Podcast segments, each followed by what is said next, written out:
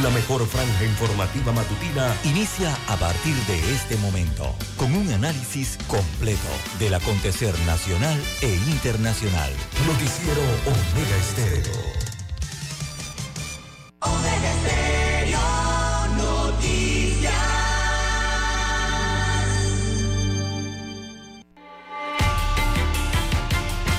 A continuación, los titulares con los hechos que son noticias hoy.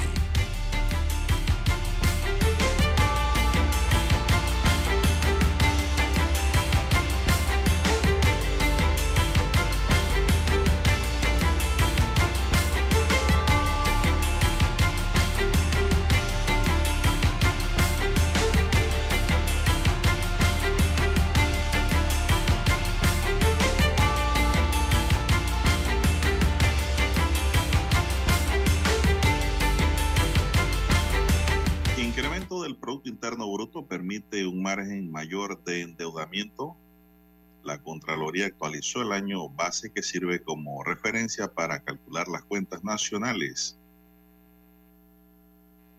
También tenemos, señoras y señores, para hoy, justicia social es esencial para superar la crisis económica. Redes sociales acaparan la atención de adolescentes panameños, asegura una encuesta. Tito Rodríguez apuesta a ganar la presidencia del Molirena. Asamblea le aprueba al Ministerio de Educación traslado de partida por 17.5 millones de dólares para distintos compromisos. 11 nuevos casos de viruela símica se registra en Panamá. Vicealcaldesa deja el cargo y hace duras críticas a su superior, José Luis Fábrega. Ahora José Luis Fábrega tendrá que navegar solo, pero pareciera que poco le importa porque no escucha las voces que le hablan alrededor. También tenemos que la OIT dice que Latinoamérica tiene un mercado laboral altamente complejo para el 2023. En otros titulares para la fecha, tenemos, señoras y señores, sin rastro aún de Aderlín. Ya lleva cuatro meses y 27 días desaparecida. No se sabe su paradero. Aprueban millones de dólares en la asamblea en lo que son los traslados de partidas. Los asaltantes que atracaron al chino de Cerro Campana pagarán cana por ese atraco. También tenemos, señoras y señores, para hoy, procurador investiga al ministro Valderrama tras confesar que violó la ley. Y en otro titular de la fecha, Ricardo Martinelli intenta secuestrar bienes del medio digital Foco de Mauricio Valenzuela y de Anet Planel y según entendidos todo fue un fracaso. Amigos y amigas, estos son solamente titulares. En breve regresaremos con los detalles de estas y otras noticias. Estos fueron nuestros titulares de hoy. En breve regresamos.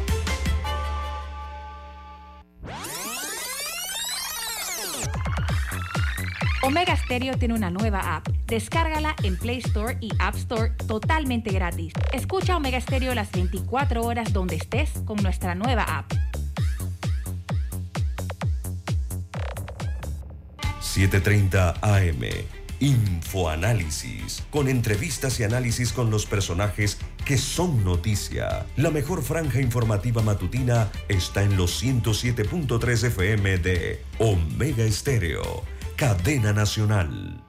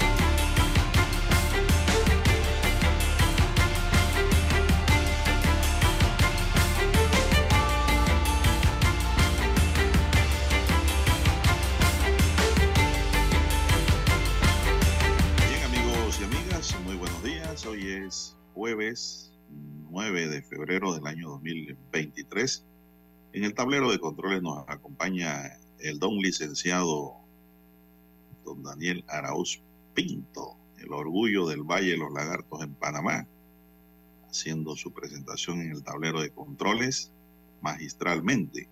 En la mesa informativa les saludamos. César Lara. Y Juan de Dios Hernández Sanjur, amigos y amigas, iniciando esta jornada como todos los días, con mucha fe y devoción, agradeciendo a Dios por esa oportunidad que nos regala hoy, jueves, de poder compartir esta nueva mañana con todos ustedes y de esta forma llegar hacia sus hogares, acompañarles en sus automóviles, en sus lugares de trabajo y donde quiera que usted se encuentre esta hora de la madrugada. Pedimos para todos salud, divino tesoro, sabiduría y mucha fe en Dios. Así es, fe en Dios pero sin mentir. No tenga fe en Dios mintiendo y engañando, porque eso recibe, como le llaman en Panamá, el patraz, su premio. Bien, mi línea directa de comunicación es el WhatsApp doble seis catorce catorce cuarenta y cinco. Ahí me pueden escribir al doble seis catorce catorce cuarenta y cinco. Don César Lara está en redes sociales y nos da la cuenta, don César. Bien, estamos en las redes sociales, en arroba César Lara R, arroba César Lara R es mi cuenta en la red social Twitter. Allí puede enviar sus mensajes, sus comentarios, denuncias, fotodenuncias, el reporte del tráfico temprano por la mañana. Recuerde esos incidentes o, bueno, los ya accidentes, todo eso lo puede enviar usted allí, allí información que le sirve al resto de los conductores. Buenos días hasta la técnica ya a don Daniel Araúz, a, usted, don Juan de Dios, también que se encuentra en la unidad remoto, a todos los amigos oyentes a nivel de la República de Panamá, eh, sus comarcas, sus provincias, el área marítima donde llegan las dos señales de Omega Estéreo Panamá, los que están en el canal 856 de Tigo, televisión pagada por cable a nivel nacional, buenos días. También los que están en omegaestereo.com, allí las señales en directo a nivel mundial, buenos días. Y también los buenos días a los amigos oyentes que ya nos escuchan a través de las aplicaciones y las plataformas en donde está Omega Stereo. Si usted no tiene la apps de Omega Stereo, bueno, usted la puede descargar a su dispositivo móvil o su celular desde su respectiva tienda de Google Play eh, para los sistemas de Android y iOS. ¿Cómo amanece para hoy, don Juan de Dios? Muy bien, muy bien, gracias. Espero que ustedes estén bien también, ustedes allá en provincias centrales. Bien, bien. A mitad de la República. Eh, don Dani en el tablero de controles. Y espero también que nuestros oyentes que nos escuchan ya estén muy bien estén manejando con cuidado y eviten un accidente porque los accidentes están allí al orden del día y ninguna compañía aseguradora le va a reparar su daño al 100%. En eso tenemos que estar claros. ¿eh? Así es. Siempre va a haber un deducible que hay que pagar y eso lo paga usted en su bolsillo. Aparte de que si se accidenta con otro vehículo, otro conductor, tiene probablemente que pagar los daños materiales y morales que ocasionen. Así que mejor evitemos accidentes y no vaya a ser que después le vayan a secuestrar a su casa sus bienes, ¿no? Aunque no se pueden secuestrar todos los bienes, eso está definido dentro del Código Judicial. Así que evitemos esos problemas.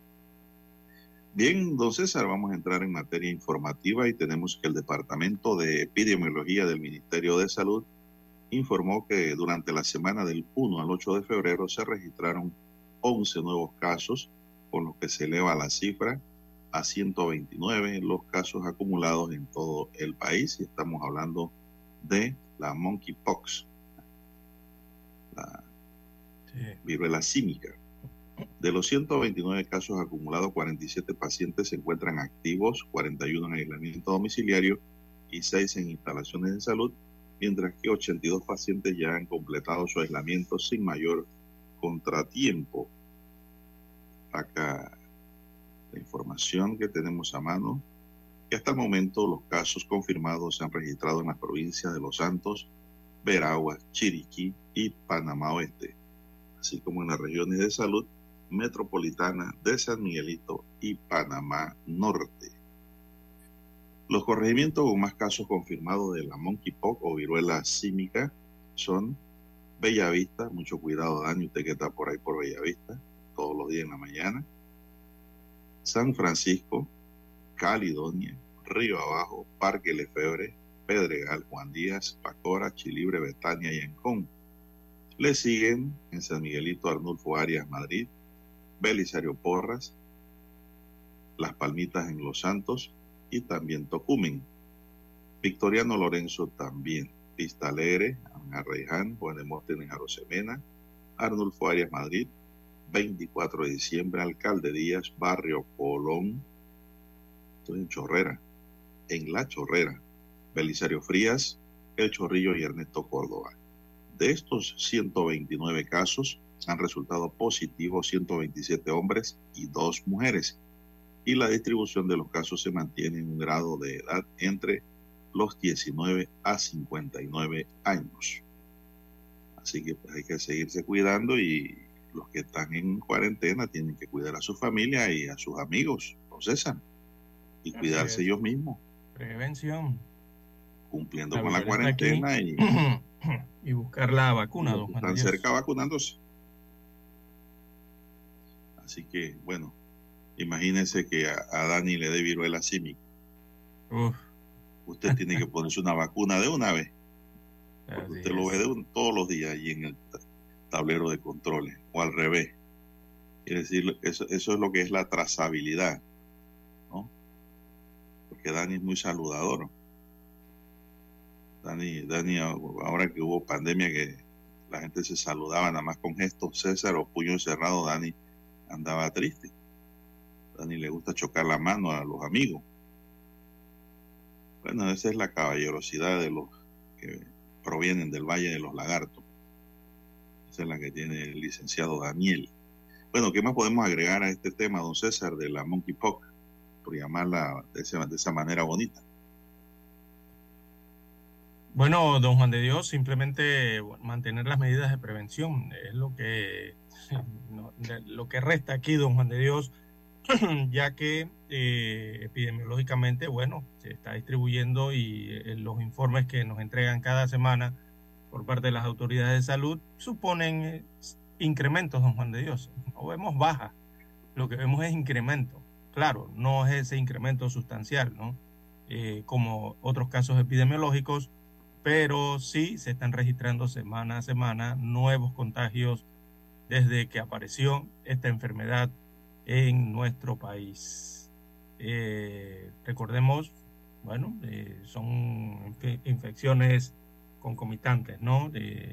y hay que mantener las medidas de prevención, eh, estar atentos a esta situación. Recordemos que los casos que se han informado a nivel mundial y la mayoría de los casos que se han informado incluso aquí en Panamá han expuesto que es el contacto estrecho de relación sexual, la gran mayoría, ¿no? Eh, y muy bajo porcentaje entonces en el contacto estrecho eh, no sexual. La mayoría es por relaciones sexuales. Así que hay que tener cuidado también en ese ámbito, eh, la parte sanitaria, ¿no? Bien, las 5.47 minutos de la mañana en todo el territorio nacional. Pausa y retornamos.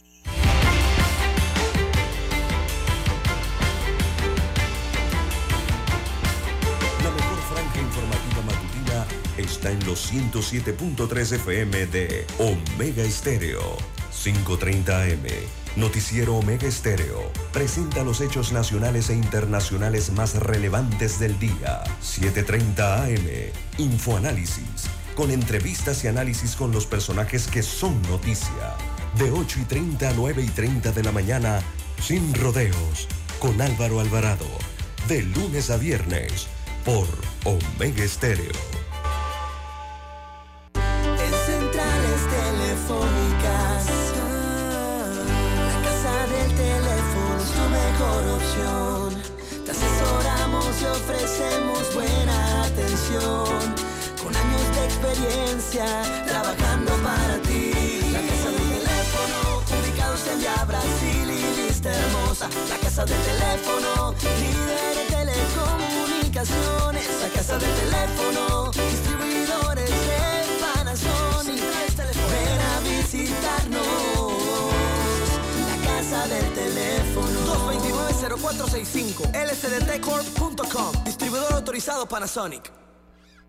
Para anunciarse en Omega Estéreo, marque el 269-2237. Con mucho gusto le brindaremos una atención profesional y personalizada. Su publicidad en Omega Estéreo. La escucharán de costa a costa y frontera a frontera. Contáctenos 269-2237. Gracias. Omega Stereo tiene una nueva app. Descárgala en Play Store y App Store totalmente gratis. Escucha Omega Stereo las 24 horas donde estés con nuestra aplicación totalmente nueva. Noticiero Omega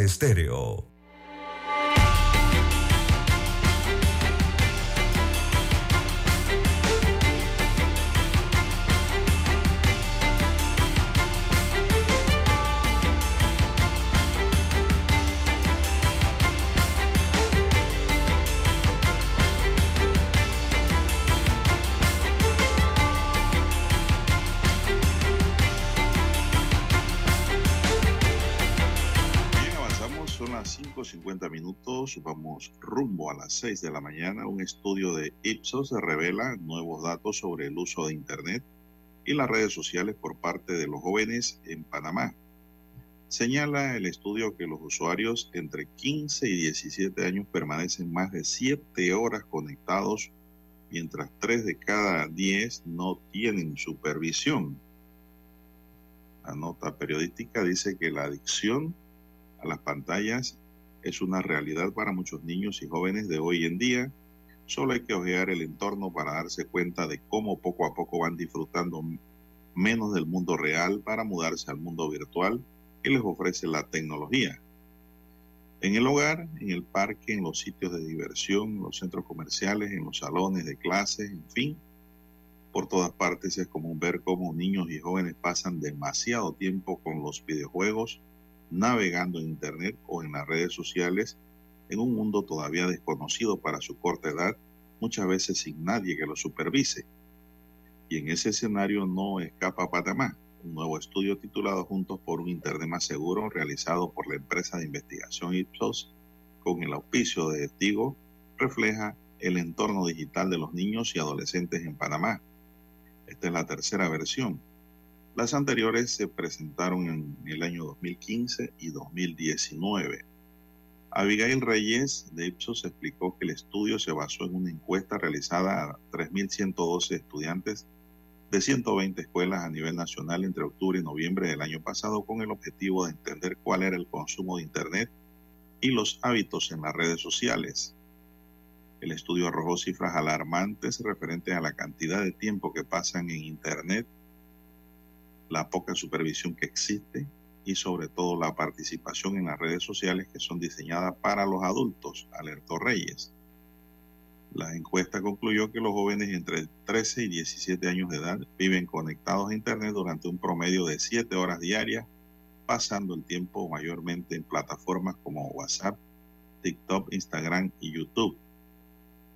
Por otra parte, 3 de cada 10 jóvenes encuestados no tienen supervisión al momento de usar Internet y 6 de 10 indican que sus padres saben lo que hacen en el ecosistema online. Al, al, analizar este estudio, la especialista en educación y mentora de jóvenes unidos por la educación, Nivia Rosana Castrellón, afirmó que hoy día hay un uso proliferado del Internet en la parte social, en redes, donde usualmente los adultos no participan. La herramienta Internet y redes sociales se puede utilizar muchísimo más para que nuestra sociedad sea más justa y que nuestros jóvenes tengan acceso al conocimiento e incluso a todos los caminos que le permitan competir en esta sociedad diferente. Eso no está ocurriendo como debería ser, dijo la profesora. Por otro lado, el 43% dijo haber sido contactado por algún desconocido a través de las redes sociales con mayor relevancia entre las chicas, las que se enfrentan a un mayor riesgo y el 61% de los encuestados piensan que hay una situación delicada en Internet que los pueden incomodar o molestar, siendo el principal detonante el contenido sexual. Yo creo que por ahí es donde está caminando esto, don César.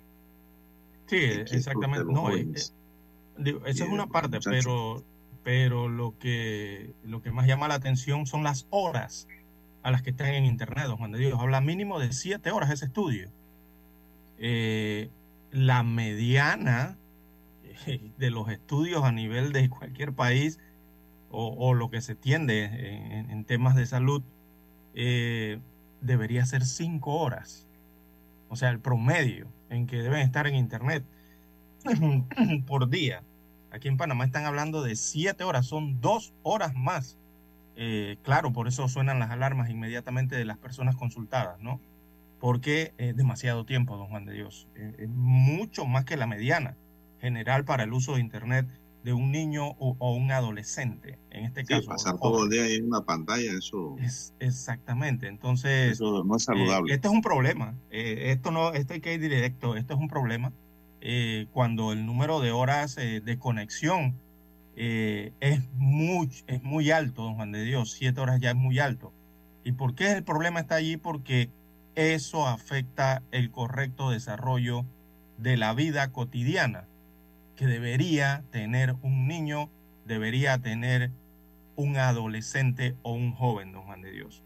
¿Por qué? Porque eh, dejan de hacer ejercicio por una parte, o sea, dejan de salir al aire libre, eh, siempre están conectados, se meten en otro mundo, como usted bien señala, el mundo virtual, dejan de hacer eh, desarrollos eh, que deben estar haciendo durante eh, su crecimiento, que es el desarrollo comunicacional, eh, las otras actitudes cognitivas, el desarrollo físico por una parte, la, parte, la otra parte social, ¿no? sabemos que, bueno, socialmente usted se puede conectar con Internet virtualmente con personas que están físicamente muy lejos de usted y puede reunirlas todas a través de una llamada por Internet o a través de alguna plataforma de Internet. Esa es la ventaja que tiene la tecnología.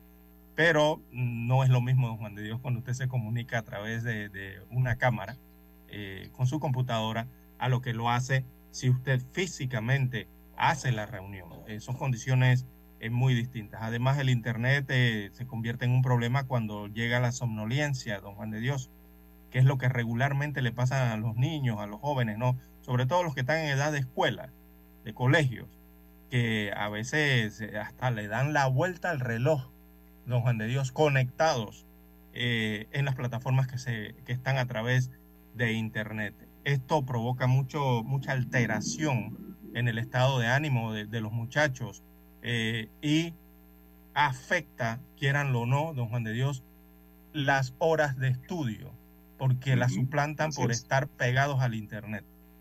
Eh, son partes de las situaciones ¿no? que, pueden enfrentar eh, los muchachos, los eh, menores de edad, cuando están en el Internet.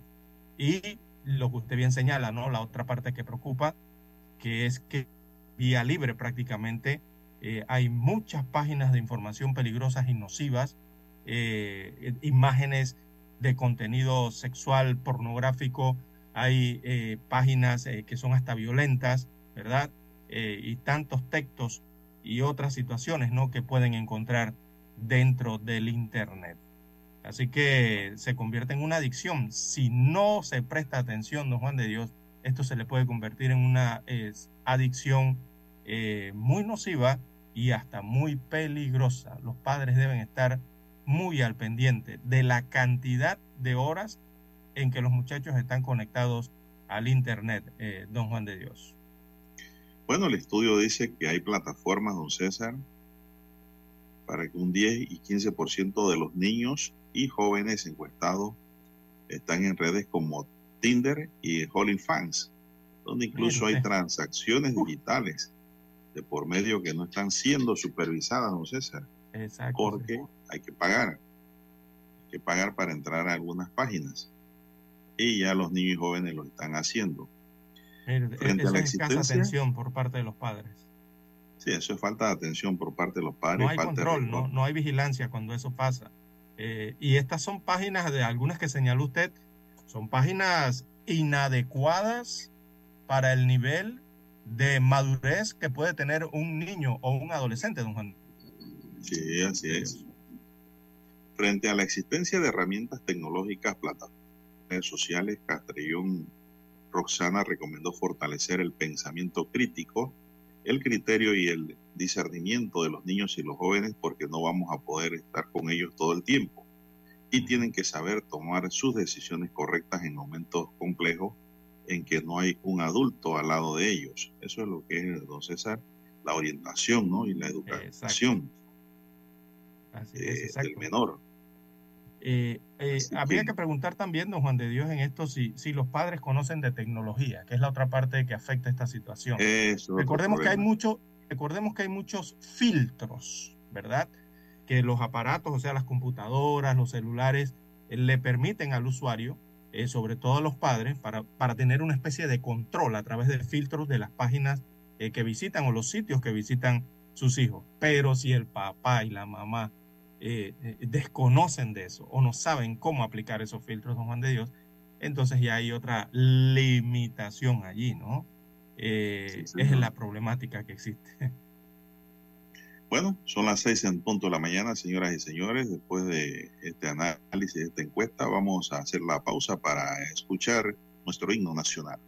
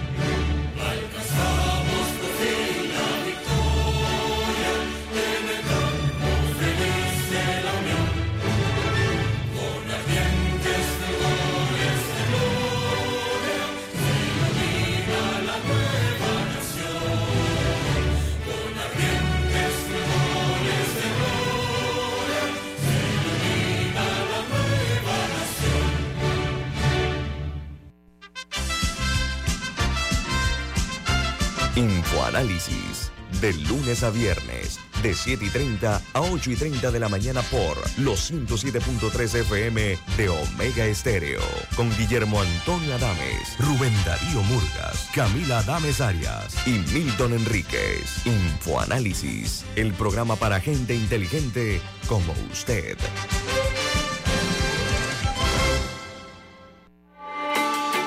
Noticiero Omega Estéreo.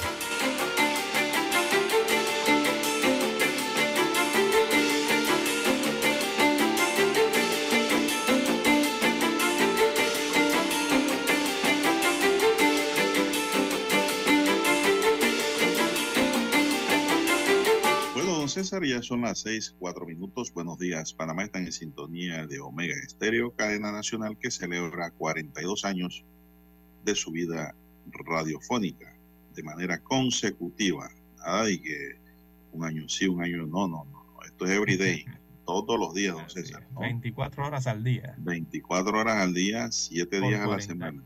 Por 42 años. Por 42 años, así es. Se ha marcado un hito en lo que es el mundo de la información y de la noticia en los últimos 30 años. Bien, al punto que nuestros amigos, nuestros oyentes, nuestro querido público nos dicen que estamos como el mejor noticiero que tiene el país en materia de gracias noticia a radiofónica comentada. Acuérdense que aquí la noticia es comentada. Hay noticias digeridas. ¿Por qué? Porque usted se encuentra el material, don César, en bruto, pues en redes sociales, en todos lados, en los periódicos, pero eso hay que explicarlo. Hay que industrializarlo, César. La industria de la información, hay que explicarlo, hay que procesarlo y darlo a conocer en la Esa mejor es la diferencia. posible. Así es, es es lo que hacemos aquí diariamente, don Juan de Dios. Aquí usted tiene todo lo que necesita escuchar. Primero, para Así estar es. bien informado, eh, lo escucha aquí a través de Omega Estéreo, también el canal 856 de Tigo por eh, televisión pagada por cable, las plataformas de Omega Estéreo. Y aquí le relatamos, aquí le explicamos los acontecimientos más importantes de Panamá y también del mundo, don Juan de Dios. Bueno, don César, y se fue. Dice, renunció Judy. La en medio de una agria controversia por el aumento de impuestos municipales, Judy Meana anunció que va por fuera. Se va como vicealcaldesa de- del distrito de Panamá. Su decisión fue notificada ayer con sendas cartas dirigidas al alcalde José Luis Fábrega y a Yoira Perea, la presidenta del Consejo Municipal de Panamá. A Fábrega le señaló que esta renuncia se debe a mi profunda disconformidad con su práctica arbitraria en la toma de decisiones que pone en riesgo la credibilidad de su gestión en el gobierno, alcanzando y acercándose al peligro, peligroso abismo de la injusticia que produce malestar en la población de la ciudad, dice Meana. Eh, añade la ex vicealcaldesa que en el tiempo que ejerció el cargo escuchó a los ciudadanos mirándolos a los ojos. Añade que siempre tuvo predisposición en la búsqueda de soluciones, aún frente a la crisis más severa que me tocó enfrentar por las decisiones unilaterales e inconsultas que usted, señor alcalde, ha tomado aprovechando las atribuciones que su cargo le confiere, que le permite el manejo unipersonal de toda la acción de gobierno y que usted ha confundido con visos de autocracia, manejando sin ningún tipo de consulta a su compañera de fórmula, transformando en arbitrariedad de las decisiones unipersonales que ha llevado adelante. En ocasiones durante el periodo 2019-2024 para el cual fui electa, dice, me han tenido que ejercer doble rol como alcaldesa y como jefa de la oficina de prensa del municipio de Panamá. Porque ahí nadie aguanta ese cargo, don César. Sí, ¿verdad? Nadie que- pasa de tres meses allí. No, no, no. El, el día en que Fábrega amaneció con dolor de cabeza, va y vota al jefe de Relaciones Públicas. Y punto. No, pero no, no creo que sea porque haya amanecido de mal humor o, o no haya tomado café o, o amaneció o, o- o se paró de la cama con el pie eh, que no debió. Yo no creo que sea por eso, don Juan de Dios. Allí las personas ¿No? no, los profesionales eh, de la comunicación, y escuche la palabra profesionales de comunicación, no creo que demoren tanto tiempo allí, porque si usted tiene una administración oscura, entonces allí no hay transparencia. Y donde no hay transparencia, la comunicación no funciona correctamente, don Juan de Dios. Bueno, en abril del año 2000 ella tomó una licencia del cargo y se encargó de la gobernación de Panamá hasta febrero de 2021, cuando tuvo que regresar al municipio porque Laurentino Cortizo designó a Carla García en el cargo y sacó a Meana. Panamá necesita gestos firmes y explícitos que devuelven credibilidad a la política para intentar el camino que nos lleve al futuro con la convicción de hacer aquello en lo que queremos en defensa de la ciudadanía, culmina diciendo la carta enviada al Consejo por la señora Judy Meana, don César. Esto es un extracto de su carta de renuncia. Para muchos, don César dice que aguantó demasiado, Sí, a mí me parece, sí, me, comparto esa, esa opinión, don Juan de Dios. Eh, Debió irse antes, don César. anteriormente, y me parece que, bueno, ya esta carta como está redactada y uno la ve con más eh, calma, esto ya seguramente lo tenía redactado desde hace rato, don Juan de Dios. Esto no fue que lo hizo ayer, eh, mañana lo redactó y lo presentó. no, no, seguramente muy, muy pensado, ¿no? desde, hace algún rato eh, presentar su renuncia a don Juan de Dios. Y bueno, eh, la ha presentado eh, y ella no es que se va a deslindar del municipio de Panamá, don Juan de Dios, que es lo otro que estaban preguntando. No, no, no, ella, dice, ella puede renunciar al cargo, decir que, que renuncia al cargo, pero recordemos que este es un cargo de elección popular. La única forma que la vicealcaldesa puede desligarse de la administración municipal o del cargo por el cual fue electa en voto popular es que haya una eh, lo, que recientemente se aplicó, se le estaba tratando de aplicar a Fábrega era la ¿cuál era la palabra, don Juan de Dios? Se me escapa. La revocatoria.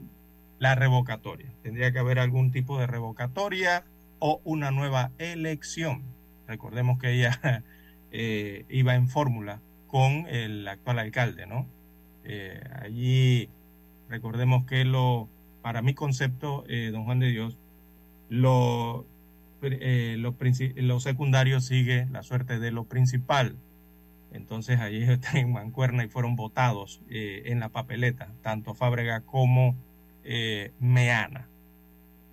Y en cuanto... Ellos renunciados a sus funciones. bueno, simplemente lo que va a hacer es como le ha ocurrido a otros vicealcaldes en el país, don Juan de Dios, que simplemente, digo, el alcalde no les hace caso. Eh, ellos siguen eh, en su cargo de, alcalde, pero simplemente no van a las oficinas. Hay que ver qué decisión toma el alcalde en cuanto a sus salarios, pero tampoco cobran. Exacto, que no cobran. Eh, hay que ver qué dice el Consejo Municipal al respecto. Un caso que he escuchado es el caso del distrito de Penonomeca, casualmente. Allí eh, la alcalde, allí hay una alcaldesa y hay un vicealcalde electo, don Juan de Dios, por el pueblo penonomeño. Yo ni lo conozco. Pero en la alcaldía usted va y nada más está la alcaldesa. Creo que es apellido González. Eh, pero el vicealcalde no, está en funciones, don Juan de Dios. Él no va a la oficina, él, eh, ha tenido problemas con sus salarios. ¿Y por qué ha ocurrido esto? Porque desde el inicio de la administración ha pasado casi igual a lo de Fábrega y Meana. Eh, que eh, parece que no le hacían caso al vicealcalde ni lo que quería aportar, eh, no, no, lo dejaban participar en las decisiones, casi la misma situación. Entonces el vicealcalde en Penónome está, se dedicó, se regresó a una finca, creo que tiene en el, en el área norte de Coclé, el área de las montañas, y simplemente la alcaldesa está dirigiendo el municipio desde, desde la cabecera, ¿no?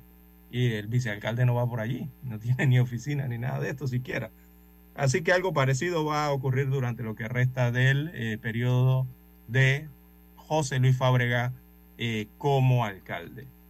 Eh, bueno, lo, cierto, lo cierto es que Meana ha acompañado a Fábrega y le ha resistido, le ha aguantado casi cuatro años y como dicen por allí los que conocen materia política, que ella lo ha acompañado hasta la orilla de la fosa, pero no se está tirando con él. No, no, no se tiró con él. No se tiró con él. Eh, está viendo desde el bordecito, ¿no? Así es. Pero entonces eso va acompañado con aquello de que esa renuncia ha sido un poco trasnochada, muy tarde. Sí, algo conveniente, diría yo, ¿no? Así es, ella debió irse antes, mucho antes. Eh desde aquellos tiempos en que fue gobernadora, César. Yo recuerdo haberle dicho a Judy Meana en aquel momento en que Fábrega violó la ley con la cuarentena, ¿se acuerdan? Se fue para la playa. Yo le dije a Judy Meana, sancionalo, que tú eres la jefa de él, tú eres la gobernadora. Suspéndelo sin días de salario. Pero no, no hizo nada. No, no, mejor lo dejo así. Entonces, Hoy día su renuncia hubiera estado revestida y bañada en oro. Exacto. El problema es que parece prefabricada, ¿no? La renuncia. Sí, exacto. La forma de esta carta, si usted la ve, parece algo prefabricado, comenzando por allí. Y claro, está la parte eh, actoral, ¿no? Y todo esto que ha ocurrido. pero parece también muy conveniente y, ha usado una forma de renunciar eh, muy cercana a las campañas políticas y a la elección, don Juan de Dios. Por eso habla usted de que está en el borde de la fosa viendo, ¿no? Eh, la situación política en que quizás ambos se encuentran, tanto el alcalde eh, como ella. Entonces, todos nos preguntamos cómo es que ahora es que está disconforme, utilizas estas palabras, ¿no? que hasta ayer, antes de presentar su renuncia a las 11 y 5 minutos de la mañana, ¿Será que habrá descubierto las arbitrariedades, las decisiones eh, tan cuestionadas en la alcaldía? Muchos se hacen esas preguntas, don Juan de Dios. ¿Cómo es que hasta el miércoles vino a descubrir todo eso? Eh, que todos en el municipio han denunciado, o sea, el contribuyente, el ciudadano de la capital viene denunciando esto desde hace rato. Y, y sobre todo, después de haber defendido de todas las formas, don Juan de Dios, hasta la mañana de ayer, al alcalde Fábrega en los medios de comunicación. O sea, haber eh, defendido lo indefendible. Exacto, o sea, aquí se lo decíamos, eh, cuando la veíamos en televisión, eh, nos quedábamos, pero ¿qué le pasa a la vicealcaldesa? Pero bueno, por cuatro años consecutivos hizo esto. para algunos esto parece incoherente, parece inconsecuente. lo que acompañó en, ese, en ese texto, ¿no? la renuncia de la vicealcaldesa Judy Meana. Bueno, don César, el problema es que ella se convirtió en su eh, defensora y pues su mano derecha, aunque públicamente todos sabíamos que esa era una relación forzada. Definitivamente este es el alcalde que más erróneamente ha manejado la alcaldía de Panamá. Ha superado con creces a Bosco Vallarino, que tuvo que ser auxiliado por Blandón para poder desarrollar sus funciones. Y yo no sé qué va a pasar de aquí en adelante. Si con esa consejera que tenía, con esa ayudante. Que lo intentó, no hay que negarlo, ella intentó, ¿no? Lo intentó. Eh, ¿Qué va a hacer de aquí en adelante ahora que no tiene paraguas, entonces?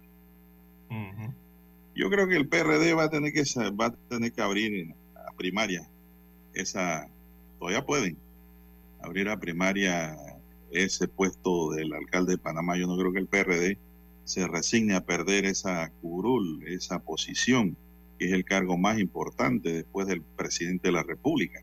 Si el alcalde del distrito cabecera de cualquier país, eh, el alcalde de la ciudad de cada estado, ese es el que sigue en mando. Pero vamos a ver qué pasa y qué dice el PRD ante esta situación que se está dando allí. vamos a la pausa.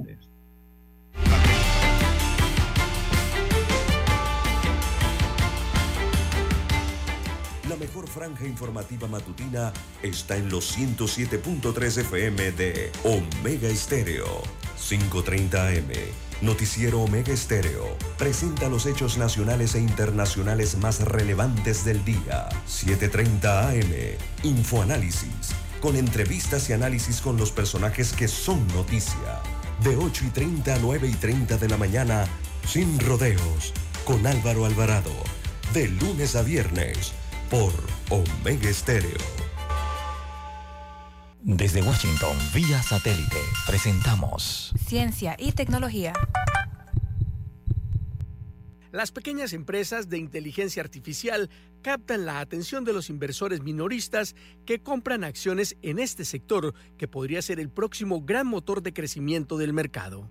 El éxito viral de ChatGPT, un sistema de chat con inteligencia artificial basado en un enorme modelo de lenguaje con grandes cantidades de datos en línea para generar respuestas convincentes a los usuarios, ha provocado que los pequeños inversores se interesen en las empresas de baja capitalización que emplean la inteligencia artificial en un momento de gran competencia de los titanes tecnológicos para mantener el liderazgo del mercado. Las empresas de software de aplicación de inteligencia artificial C3 AI fue la quinta más negociada en la plataforma de Fidelity para pequeños inversores en esta semana con entradas minoristas diarias récords de más de 31 millones de dólares, según datos de Banda Research, una empresa global de investigación independiente que proporciona datos de análisis de inversión estratégica. Las acciones de Microsoft que respaldan a OpenAI, la empresa matriz de ChatGPT, subieron en un promedio de 1,5% las operaciones diarias y los valores de otras empresas que ofrecen diversos servicios de inteligencia artificial han más que duplicado en lo que va de año. Matthew Tuttle, director ejecutivo de Tuttle Capital Management, una empresa de asesoramiento para inversores, señaló que las empresas de pequeña capitalización utilizan la inteligencia artificial como una parte mucho mayor de su negocio que las empresas más grandes.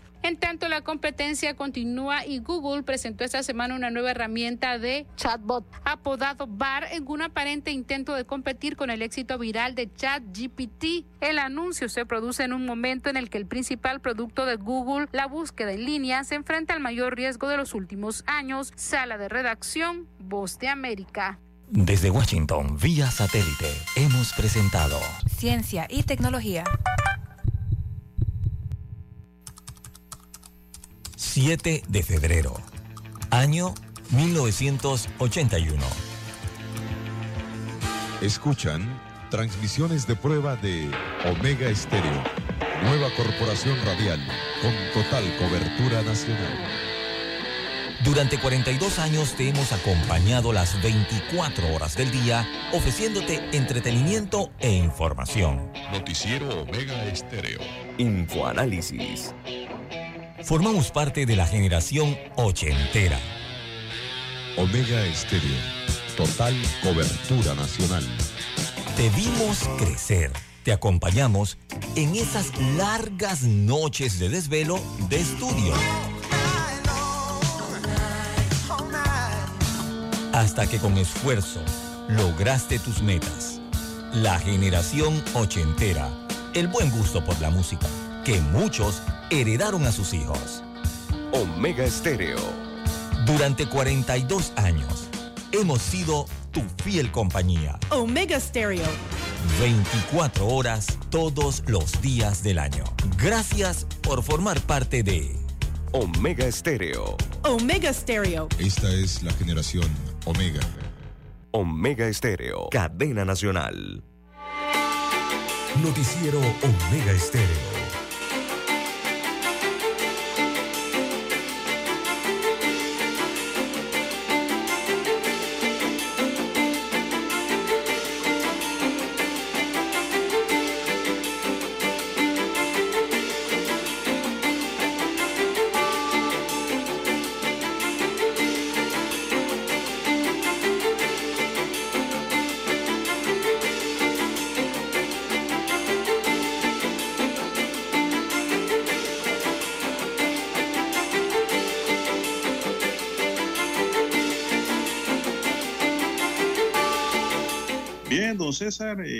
Mucha gente escribiéndonos y preguntando si ella deja de ser vicealcaldesa. No, ella no deja de ser vicealcaldesa, don César.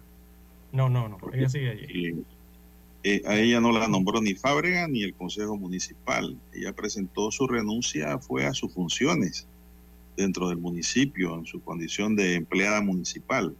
Así es. Los Ella la alcaldes, nombró el, el- generalmente, los alcaldes generalmente, don César, para justificar un salario le dan una función al vicealcalde, sí. ¿no? Eh, y eso los mantiene allí trabajando, ¿no? Como vicealcalde y en la función, entre comillas a veces, y pues está justificado. Pero en el caso de ella renuncia, ella está diciendo ya no voy a hacer ninguna función más, pero sigo siendo vicealcaldesa. Para que ella perder esa connotación de orden popular en la elección que le ha dado el pueblo como vice, ella tendría que renunciar es ante el Tribunal Electoral. Exacto. Listo. Ahora bien, eh, que- le pueden suspender el pago, pudiera ser. Le puede, no, hay que le ver qué van a decide el suspender el pago. vicealcalde. Hay que ver qué Le decide el van a alcalde. suspender el pago. No es que le pueden, le van a Ah, suspender el pago. ¿Cómo le van a pagar a alguien que no trabaja? Bueno, exacto. sí. No, para que, digo, como fue ayer la renuncia, eh, eso vendrá, ¿verdad? Ahora, si Fábrega se va mañana por X o Y motivo, ella puede tomar la alcaldía por ley. Así Se es. corresponde a ella. Eso para que estemos un poco más claros sobre la temática, ¿no? Así Bien, es. son las 6:23 minutos en su noticiero Omega Estéreo, el primero con las últimas.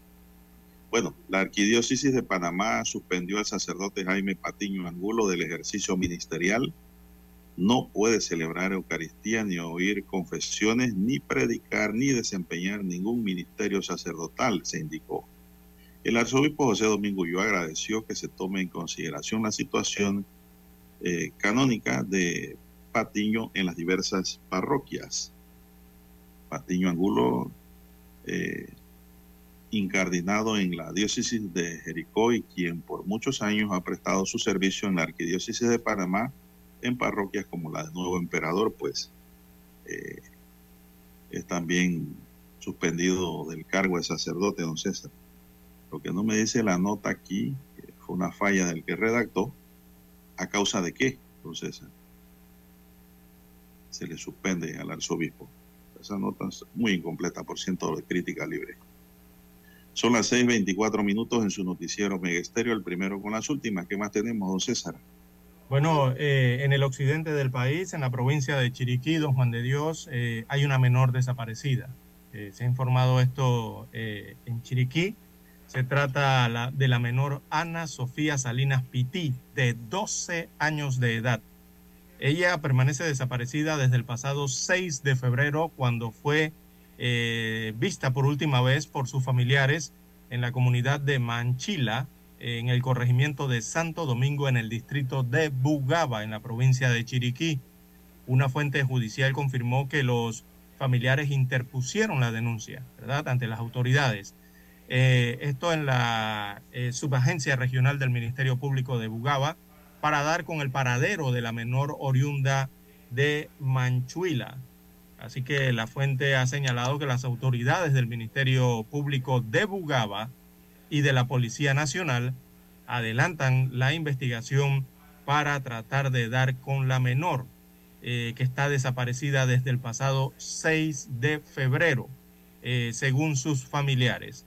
Así que están buscando esta menor de 12 años de edad eh, que ha desaparecido en Bugaba. la buscan hasta el momento, don Juan de Dios. Bueno, son las 6.26 minutos, don César, 6.26 minutos. Y, cuatro meses han pasado, también han pasado cuatro meses, don Juan de Dios, eh, ya que hablamos del tema de los desaparecidos.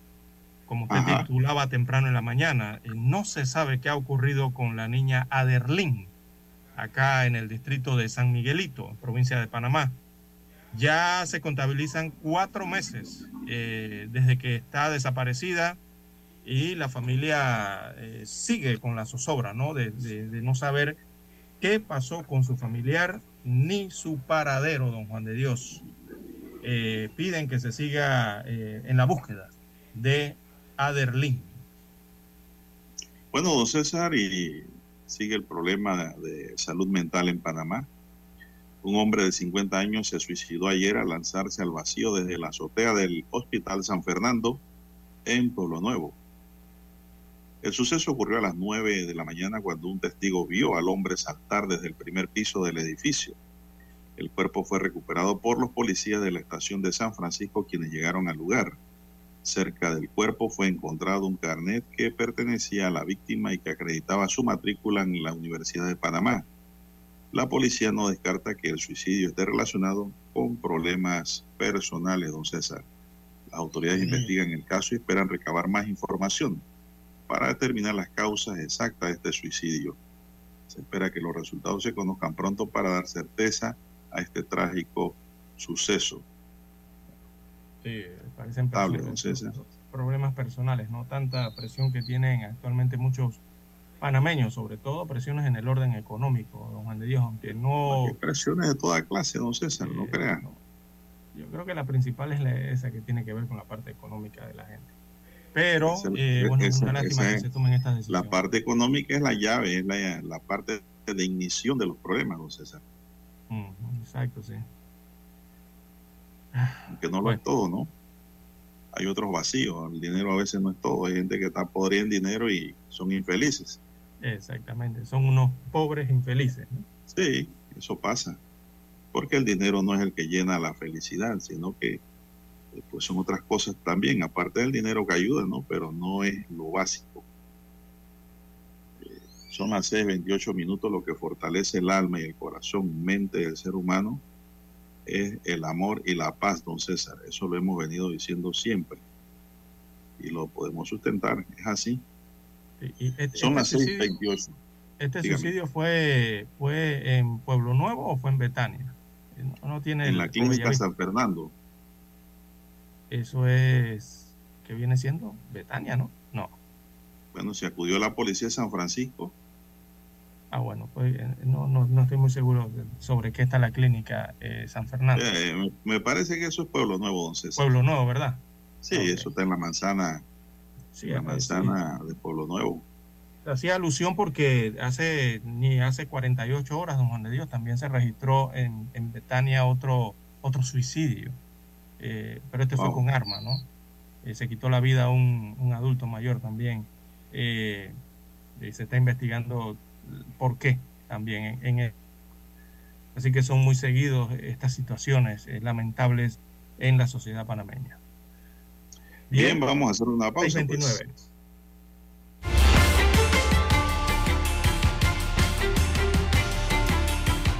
Omega Estéreo, cadena nacional. Para anunciarse en Omega Estéreo, marque el 269-2237. Con mucho gusto le brindaremos una atención profesional y personalizada. Su publicidad en Omega Estéreo. La escucharán de costa a costa y frontera a frontera. Contáctenos 269-2237. Gracias. 7:30 AM. Infoanálisis, con entrevistas y análisis con los personajes que son noticia. La mejor franja informativa matutina está en los 107.3 FM de Omega Estéreo, cadena nacional.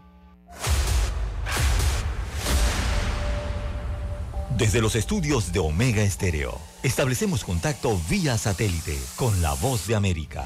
Desde Washington, presentamos el reportaje internacional.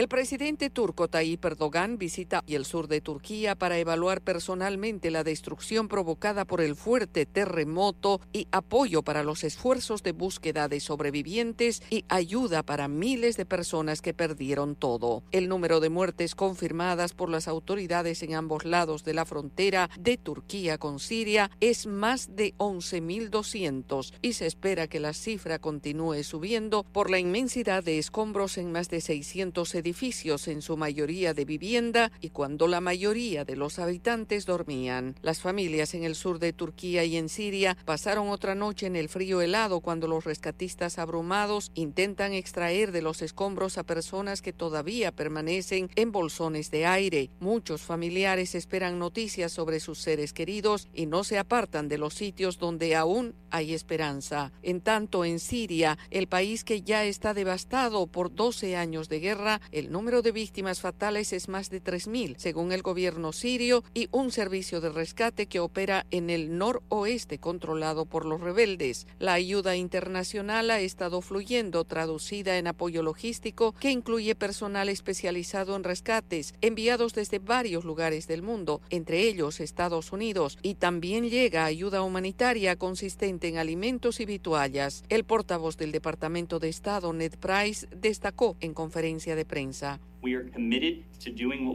Estamos comprometidos a hacer lo que podamos en ambos lados de la frontera para ayudar a nuestros aliados turcos a responder en primera instancia con los esfuerzos de rescate y recuperación. Ese esfuerzo se realiza con la asistencia en los Estados Unidos, pero también con fondos para la recuperación y una respuesta más amplia. Price añadió que el gobierno de Estados Unidos está decidido a hacer lo que se pueda para abordar las necesidades humanitarias del pueblo sirio, destacando que es algo que se ha hecho en el transcurso de la guerra civil con miles de millones de dólares. Yoconda Tapia, Voz de América, Washington.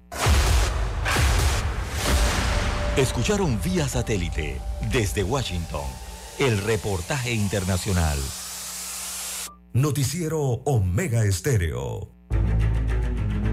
Las noticias impresas en tinta sobre papel. Con ustedes. Escuchando el periódico. Los titulares de las primeras planas de los diarios estándares de circulación en Panamá.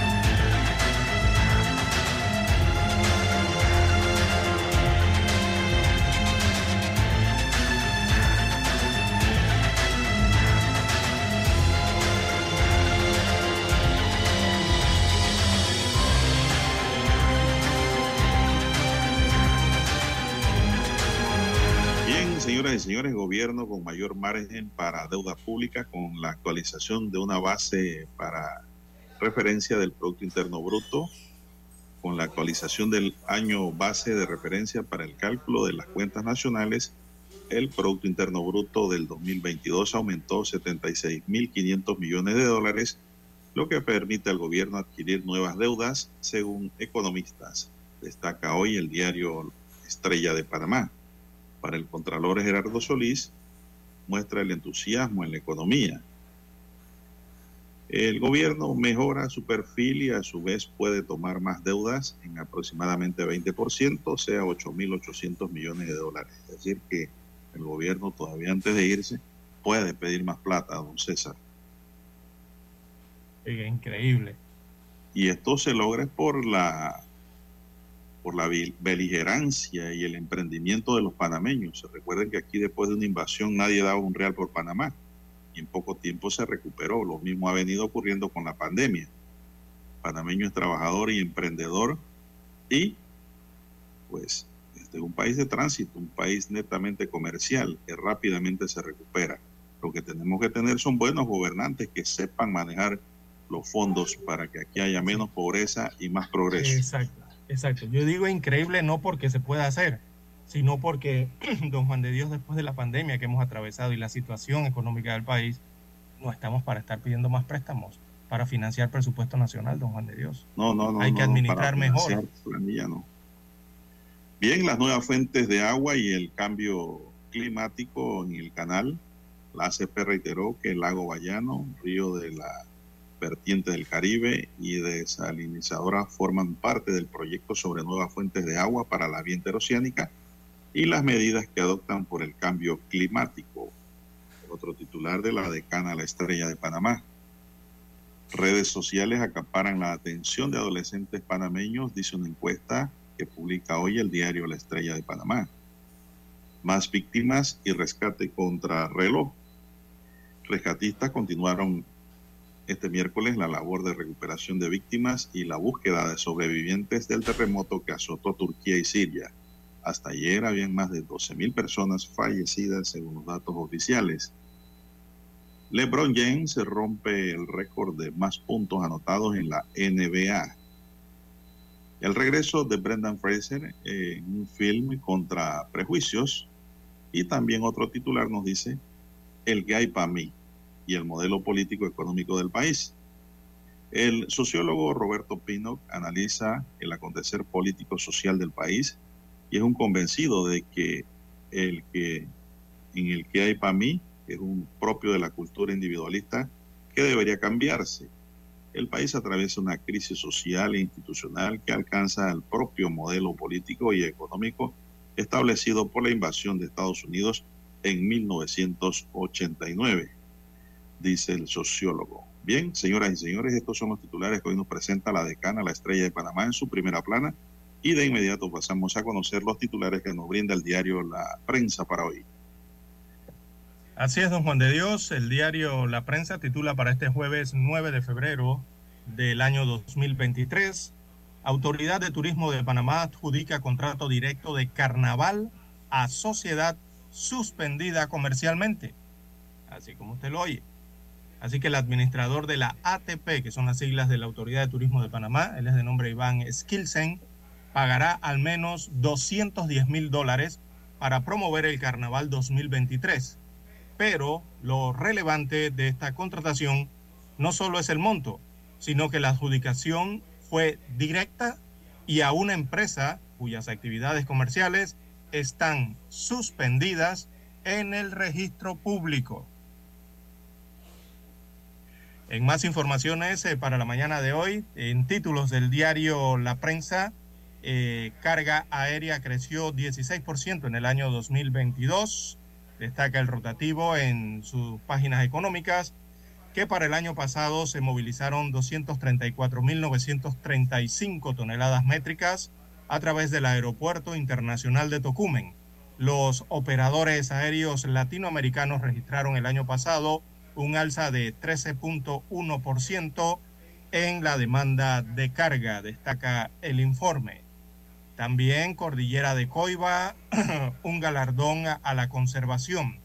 Es un reportaje de la página verde que tiene el diario La Prensa, así que el área de recursos manejados eh, de la cordillera de Coiba en el Océano Pacífico ganó el prestigioso premio Blue Park para la conservación excepcional de su vida silvestre marina.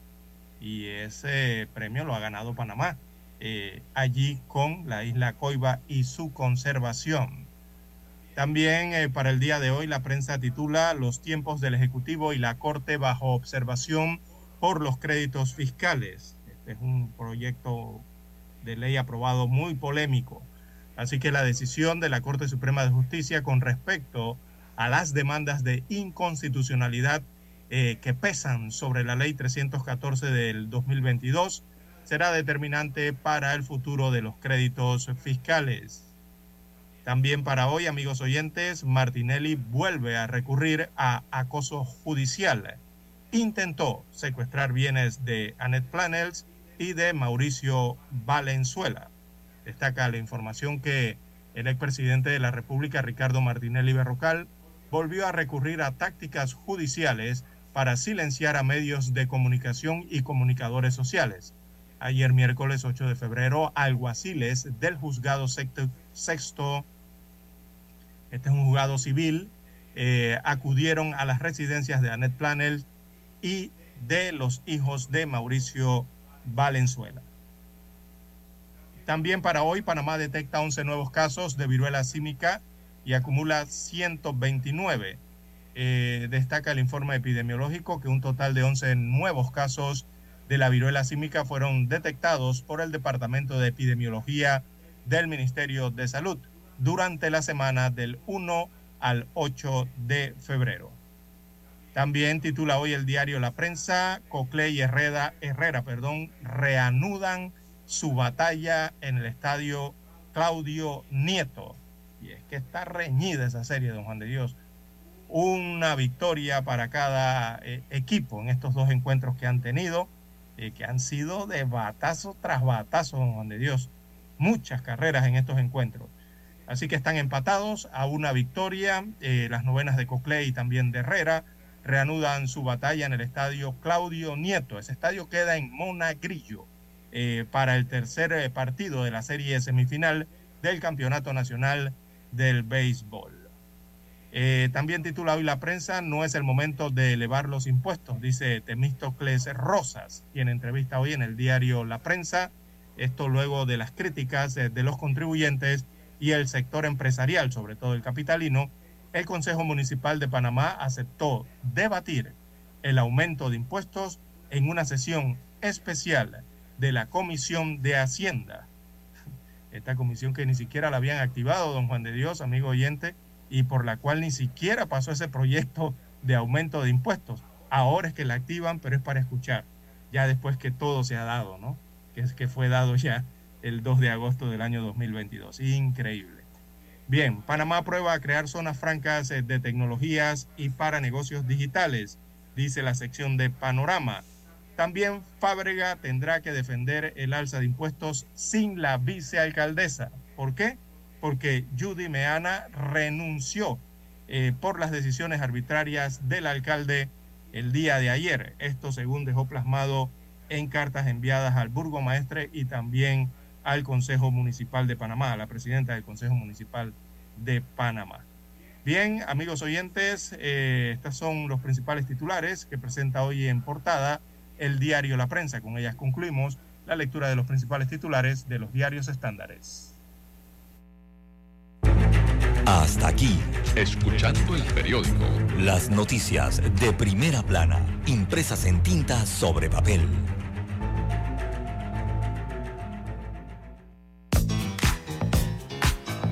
Desde el dominante Cerro Azul en los 107.3. 107.3. Continúa por el majestuoso Cerro Canajagua en los 107.5 para provincias centrales. Hasta el imponente Volcán Barú. En los 107.3. Transmite Omega Estéreo cadena nacional simultánea. Noticiero Omega Estéreo. Desde los estudios de Omega Estéreo, establecemos contacto vía satélite con la voz de América. Desde Washington, presentamos el reportaje internacional.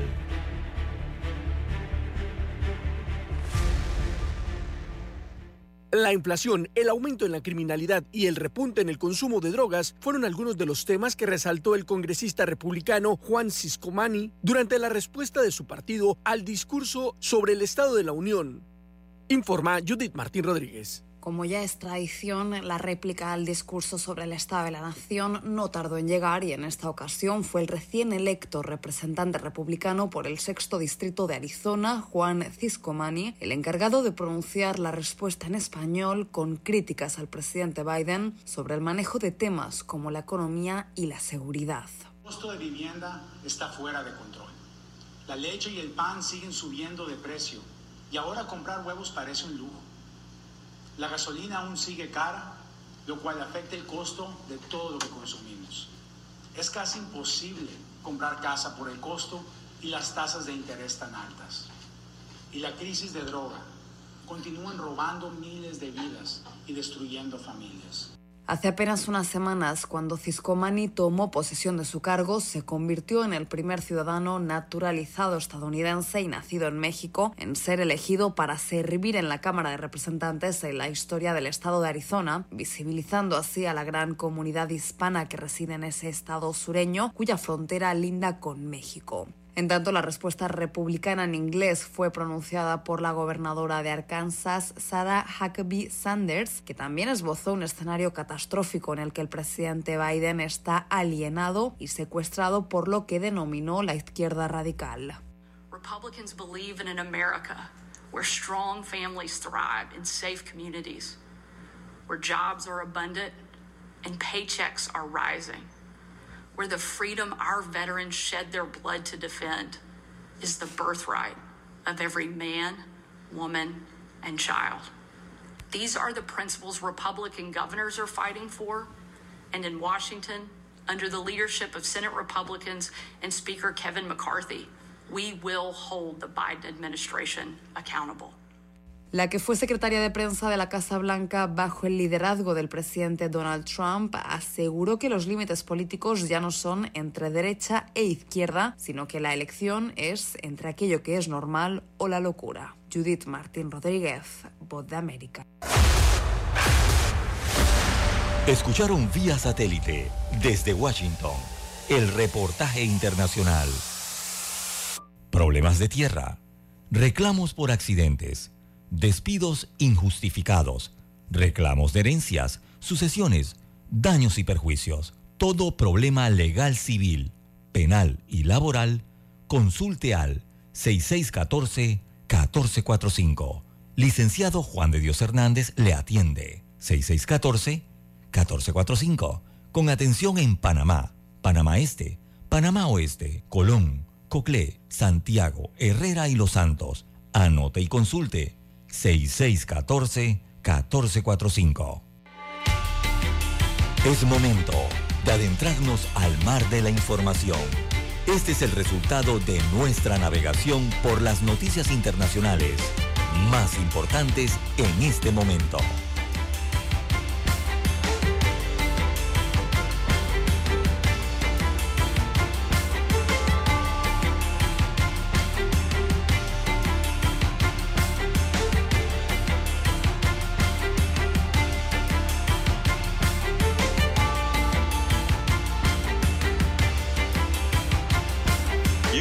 Ahora aquí corriendo la página, vamos a la página internacional y tenemos que Rusia habría perdido hasta la mitad de toda su flota de tanques operativos desde el comienzo de la guerra de Ucrania, según información recopilada por un grupo de monitoreo, mientras sus Fuerzas Armadas luchan por cumplir los objetivos de la invasión de Vladimir Putin. Oryx, un sitio web de inteligencia de código abierto, ha estado recopilando evidencias visuales de pérdida de equipos militares en Ucrania desde que comenzó la invasión de Rusia el 24 de febrero de 2022. El grupo dijo esta semana que ha verificado mil pérdidas distintas de tanques rusos en la guerra. Dijo que otros 544 tanques rusos habían sido capturados por las fuerzas ucranianas y 79 les han quedado dañados y 65 fueron abandonados por sus soldados. Esa cifra no incluye las pérdidas que Oric no ha podido confirmar visualmente, dijo Jacob Yunoboski, un analista militar que contribuye al blog de Oric. Estimó este bloque que el peaje real podría estar a más cerca de 2.000 tanques perdidos. Rusia comenzó la guerra con alrededor de 3.000 tanques operativos, por lo que es muy probable que Rusia haya perdido la mitad de sus tanques utilizables, dijo Yanukovych. Los tanques han sido un foco importante de la invasión rusa de Ucrania y se consideran claves para que Rusia o Ucrania tomen territorio en el campo de batalla. A todo esto podemos decir que la invasión que todo el mundo decía que iba a durar de uno a dos meses ya va a cumplir el año, César. Así es. Bien, también en Europa, don Juan de Dios, 6.50 minutos de la mañana. El número de muertos eh, por los potentes terremotos eh, del lunes eh, ya supera este miércoles los 12.000 fallecidos, de los cuales 9.057 se produjeron en Turquía y 2.992 en Siria, mientras continúan las tareas de rescate para encontrar sobrevivientes entre los escombros. Asimismo, en los dos países golpeados por el desastre se contabilizan también más de 58 mil heridos, muchos de estos heridos con fracturas y cortes de gravedad en sus cuerpos. Eh, en Turquía, veamos la contabilidad, eh, hay un total de 6.444 eh, edificios en 10 provincias del sureste que han colapsado por los fuertes terremotos, más de 6.000 edificios en el suelo. Eh, según el presidente de ese país, eh, quien reconoció que inicialmente las autoridades tuvieron algunos problemas en las tareas de rescate. Eh, por su parte, en Siria, recordemos que Siria está inmersa en una guerra civil desde hace más de una década. allí también fue golpeada por el terremoto o los terremotos. la información sobre las víctimas y los afectados proviene, por un lado, del gobierno de Bashar al-Assad, y por el otro del último enclave eh, del país eh, controlado por la oposición, rodeado por las fuerzas gubernamentales apoyadas por Rusia. Así que hasta el momento en Siria 1.262 personas han perdido la vida y otras 2.285 han resultado heridas por los sismos en las zonas controladas eh, por Damasco, mientras que el otro informe dice que hay otras 1.730 personas que han fallecido y 2.850 han sufrido lesiones en áreas eh, opositoras. Así que allí hacen dos informes, ¿no? uno de las áreas controladas y el otro del gobierno.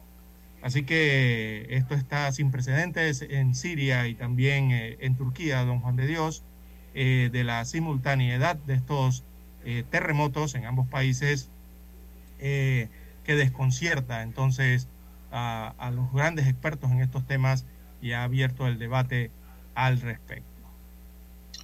Bueno, don César, avanza la mañana, ya son las 6:52 minutos, día soleado para el interior del país, don César. Así este es. Momento, condiciones buenas hoy. Temporada seca, temporada buena. Un tribunal iraquí condenó este miércoles a dos años de cárcel a un youtuber y a otros seis meses a un TikToker por publicar varios contenidos que incluyen contenidos inmorales y con el objetivo de lograr disuasión general en la población. En un comunicado, el Tribunal de Delitos de CAR en Bagdad dijo que emitió una sentencia de dos años contra el youtuber Hassan Zahme, mientras que la TikToker Fa recibió una pena de seis meses de prisión. La Corte dictaminó que ambos influencers son culpables de publicar varias películas y videos que incluyen contenidos y dichos en contra de la moral pública de Irak, don César. Son las 6:53 minutos. Usted se imagina ese tribunal repartiendo sentencias por acá, por América Latina, incluyendo Panamá. Oh, ¿Cómo sería? Sí se daría banquete, ¿ah? Porque acá sí hay contenido de verdad increíble. Imagen TikToker. Correcto. Bien, las 6:54 minutos de la mañana en todo el territorio nacional. En, eh, bueno, hay una, hay una histórica incautación, incautación de, cocaína en Nueva Zelanda o Nueva Zelandia. Eh, y, ha sido realizada eh, en las últimas horas, don Juan de Dios. Mire que han incautado cocaína flotando en el mar, que según las autoridades neozelandesas era suficiente para abastecer al país durante 30 años. Imagínense la cantidad de ese cargamento, don Juan de Dios, eh, allá. Así que la policía de Nueva Zelanda declaró que confiscó 3,2 toneladas de cocaína que estaba flotando en el Océano Pacífico, una cantidad suficiente para satisfacer la demanda de esa droga en el país eh, durante 30 años. Según la policía de Nueva Zelanda, eh, han dicho que el alijo incautado, que contenía 81 paquetes de cocaína, pesaba 3,2 toneladas y tenía un valor en el mercado de cerca de 316 millones de dólares. Eh, se trata del descubrimiento de drogas ilícitas más importante realizado por los servicios neozelandeses. ¿Y cómo la descubrieron, don Juan de Dios?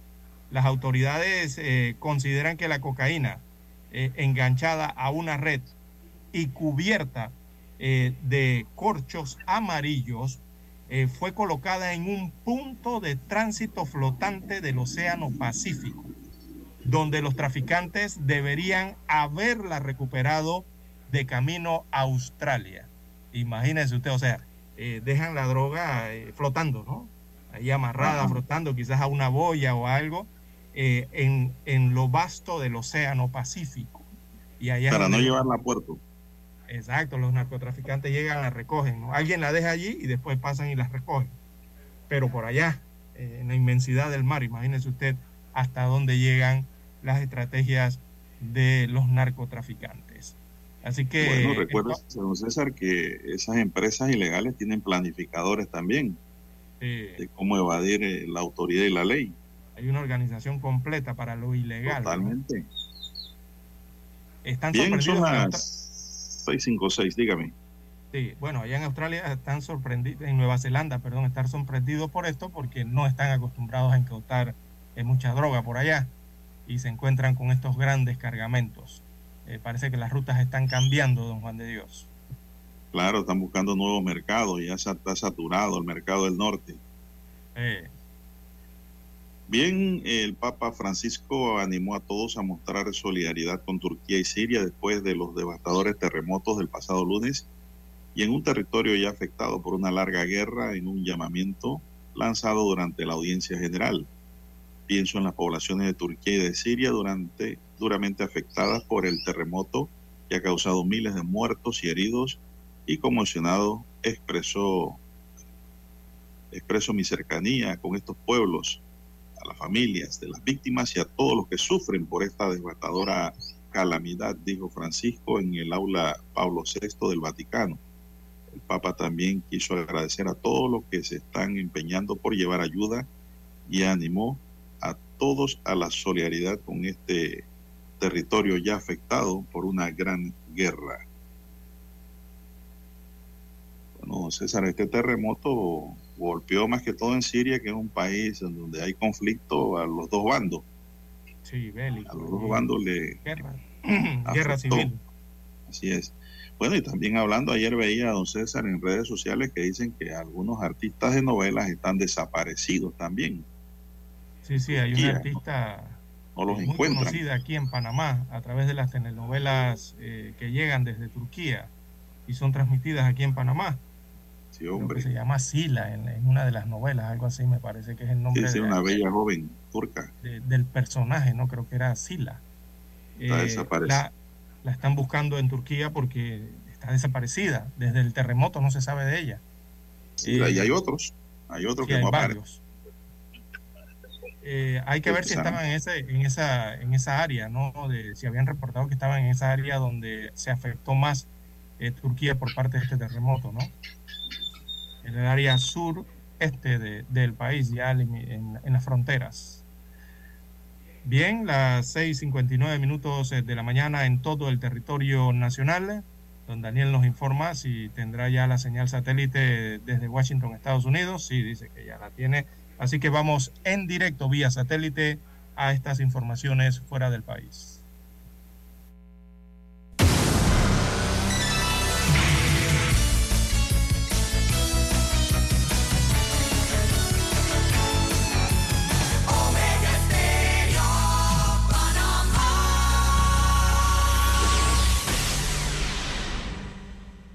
Satélite indica que es momento de nuestra conexión. Desde Washington, vía satélite. Y para Omega Estéreo de Panamá, buenos días, América. Buenos días, América. Vía satélite. Desde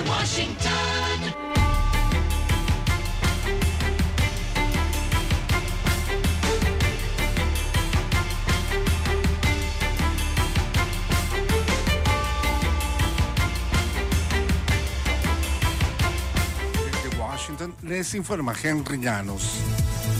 Todavía se sienten las reacciones ante el discurso del presidente Biden en su informe a la nación. Nos informa Celia Mendoza. La Casa Blanca considera que el discurso pronunciado la noche del martes fue exitoso. Y el representante demócrata de Texas, Joaquín Castro, coincide.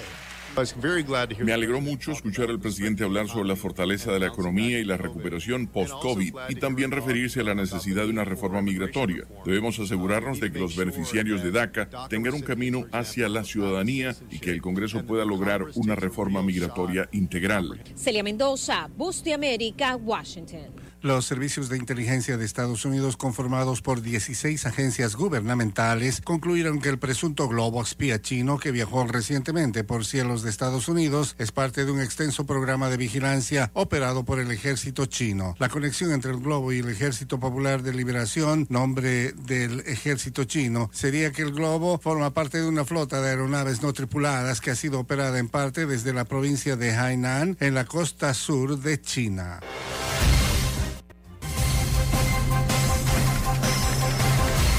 En Venezuela los índices de inflación continúan generando alarma entre economistas y especialmente en ciudadanos que pagan cada vez más por artículos básicos. Desde Caracas nos informa Carolina Alcalde. La inflación del mes de enero, según cifras del Observatorio Venezolano de Finanzas, un ente independiente que contribuye a la elaboración de estadísticas en medio de la opacidad de datos en el país, se situó en 39.4%, mientras que la tasa anualizada fue de 440%, lo que aseguran se traduce en el inicio de una fase de fuerte aceleración de la inflación consecuencia de la inestabilidad macroeconómica en el país. José Guerra, economista miembro del observatorio. Esto coloca a Venezuela ante el peligro de un proceso de nueva hiperinflación, en un contexto en el cual la tasa de cambio se devalúa todos los días por acción del Banco Central. Carolina, alcalde Voz de América, Caracas. Los abrumados equipos de rescate seguían removiendo escombros en Turquía y Siria, mientras se desvanecían las esperanzas de hallar sobrevivientes bajo miles de edificios derruidos por el terremoto más mortífero del mundo en más de un decenio. El presidente turco Recep Tayyip Erdogan visitó la provincia más afectada, donde murieron más de 3.300 personas y barrios enteros desaparecieron. Habitantes de la zona han criticado la respuesta del gobierno, ya que los rescatistas tardaron en llegar. Lo ocurrido en el último mes del año revirtió la mitad de la fuerte contracción de noviembre, ya que las importaciones se recuperaron y las exportaciones de bienes bajaron a un mínimo de 10 meses en medio del enfriamiento de la demanda mundial y la caída de los precios del crudo. El informe del Departamento de Comercio también destaca que la brecha comercial se amplió a un récord en 2022. Según la agencia Reuters, dado que se anticipa que el déficit haya aumentado nuevamente en enero, los economistas pronostican que el comercio probablemente no brindará apoyo a la economía este trimestre después de contribuir al crecimiento interno bruto durante tres trimestres consecutivos. El déficit comercial aumentó 10,5% a 67.400 millones de dólares. La brecha comercial se contrajo un 21% en noviembre. Cuando se ajustó a la inflación, la llamada brecha comercial de bienes reales se amplió a más de 98 mil millones de dólares. Las cifras comerciales estuvieron cerca de las pronosticadas por la Oficina de Análisis Económico del Departamento de Comercio en su estimación anticipada del Producto Interno Bruto del cuarto trimestre publicada el mes pasado. Un menor déficit comercial fue uno de los factores que contribuyó al ritmo de crecimiento actualizado de casi el 3% de la economía en el último trimestre de 2022. Leonardo Bonet, Voz de América. Desde Washington vía satélite y para Omega Estéreo de Panamá hemos presentado Buenos Días América. Buenos Días América, vía satélite desde Washington. Omega Estéreo, cadena nacional. Problemas de tierra, reclamos por accidentes, despidos injustificados, reclamos de herencias, sucesiones, daños y perjuicios. Todo problema legal civil penal y laboral, consulte al 6614-1445. Licenciado Juan de Dios Hernández le atiende. 6614-1445. Con atención en Panamá, Panamá Este, Panamá Oeste, Colón, Coclé, Santiago, Herrera y Los Santos. Anote y consulte 6614-1445.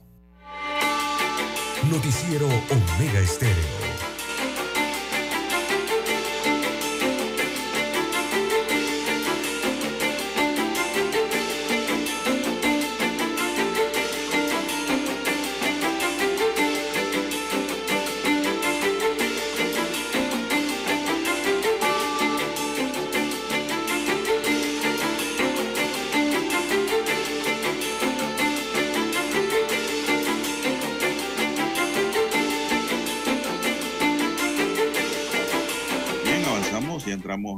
7, 7, 5 minutos para todo el país. Están en sintonía de Omega Estéreo, cadena nacional, celebrando sus 42 años de fundación y de vida al aire en el mundo radiofónico de manera continua, con innovaciones, ¿verdad?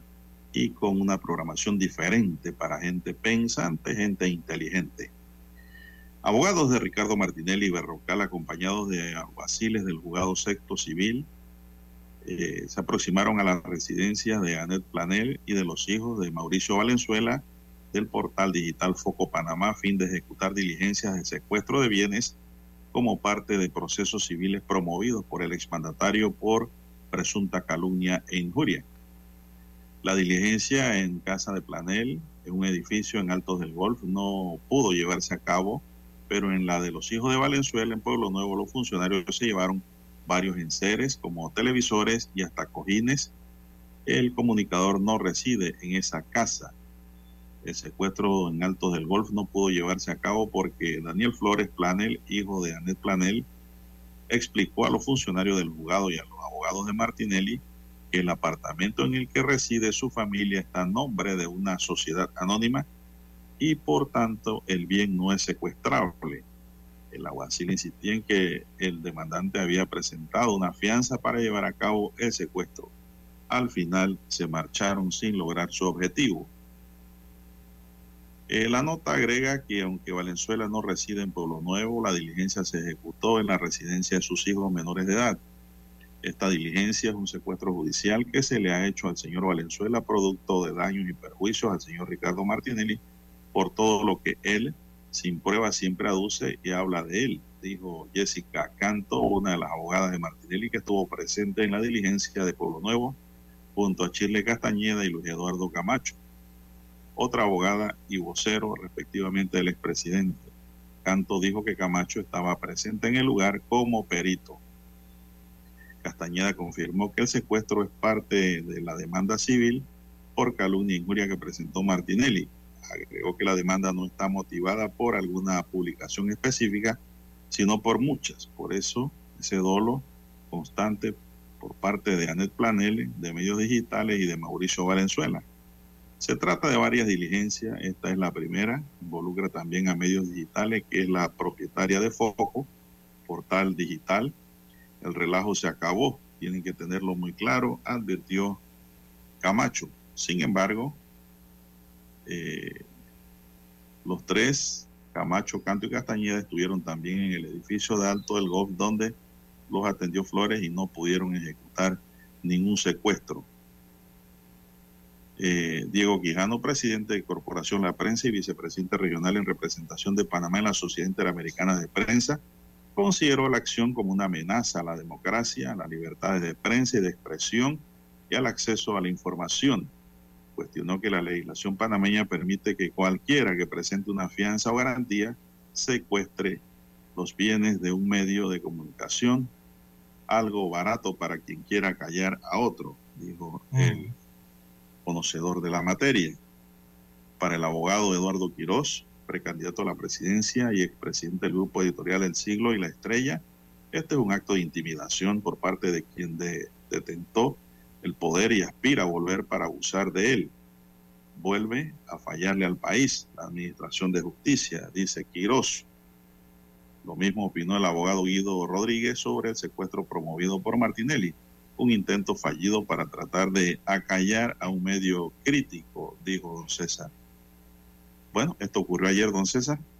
Edwin Cabrera también, Diego Quijano hablaron, ¿no? Eh, Edwin Cabrera de, de, Panamá Directo eh, también criticó la acción judicial e indicó que eh, señaló su repudio a la administración de justicia del país y la solidaridad por razón solidaridad perdón por razón de principio para con Valenzuela Planners y también Foco en base a los principios ¿no? de prensa y periodismo que eh, reinan en este país. El presidente de la prensa expresó eh, otra vez se vuelve a utilizar el sistema judicial para buscar silenciar a un medio de comunicación y periodistas, eh, don Juan de Dios.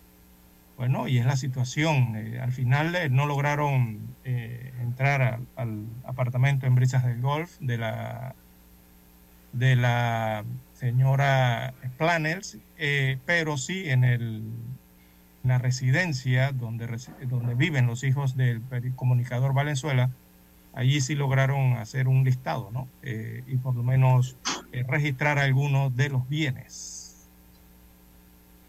Así es, don César. Bueno, Andrés Planel eh, ayer en Twitter dijo, quiero expresar mi más sincero agradecimiento por su solidaridad y apoyo en estos momentos la intentona fallida de secuestro de bienes ajenos por parte del expresidente Martinelli es una muestra más de la corrupción que aún persiste en nuestro país.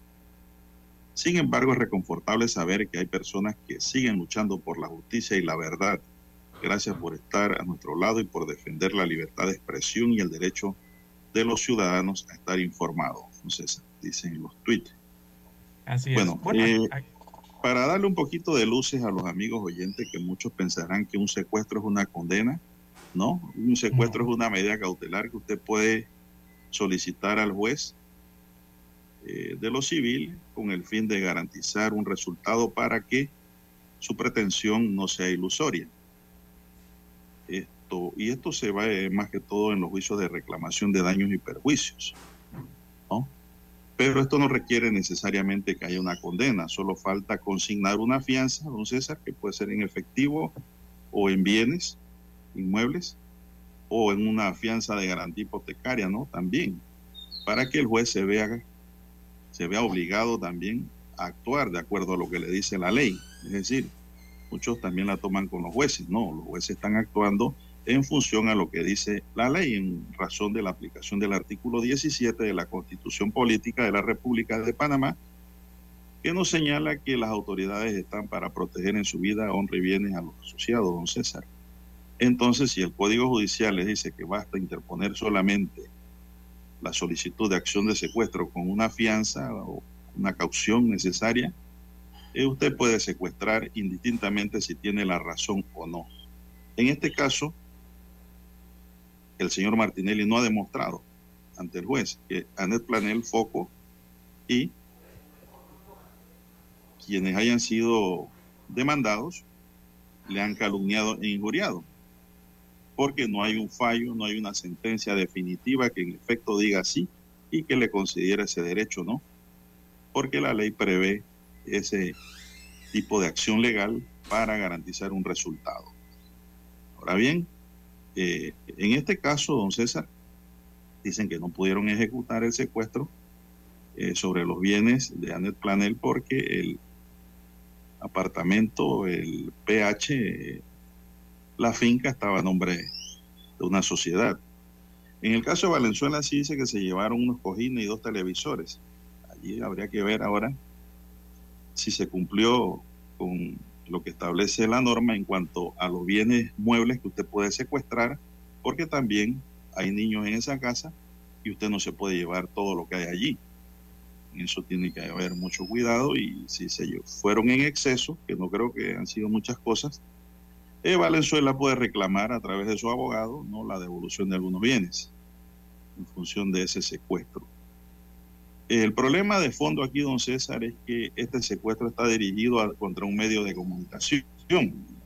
Es decir, es una actividad distinta a cualquier otra actividad comercial, es una actividad de derechos humanos, de libertad de expresión y de sociedad.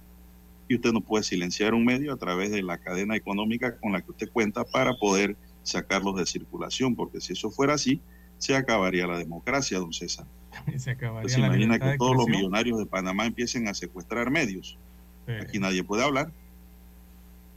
Y, se, acaba la democracia porque la libertad de expresión eh, es una de las principales libertades de don Juan de Dios.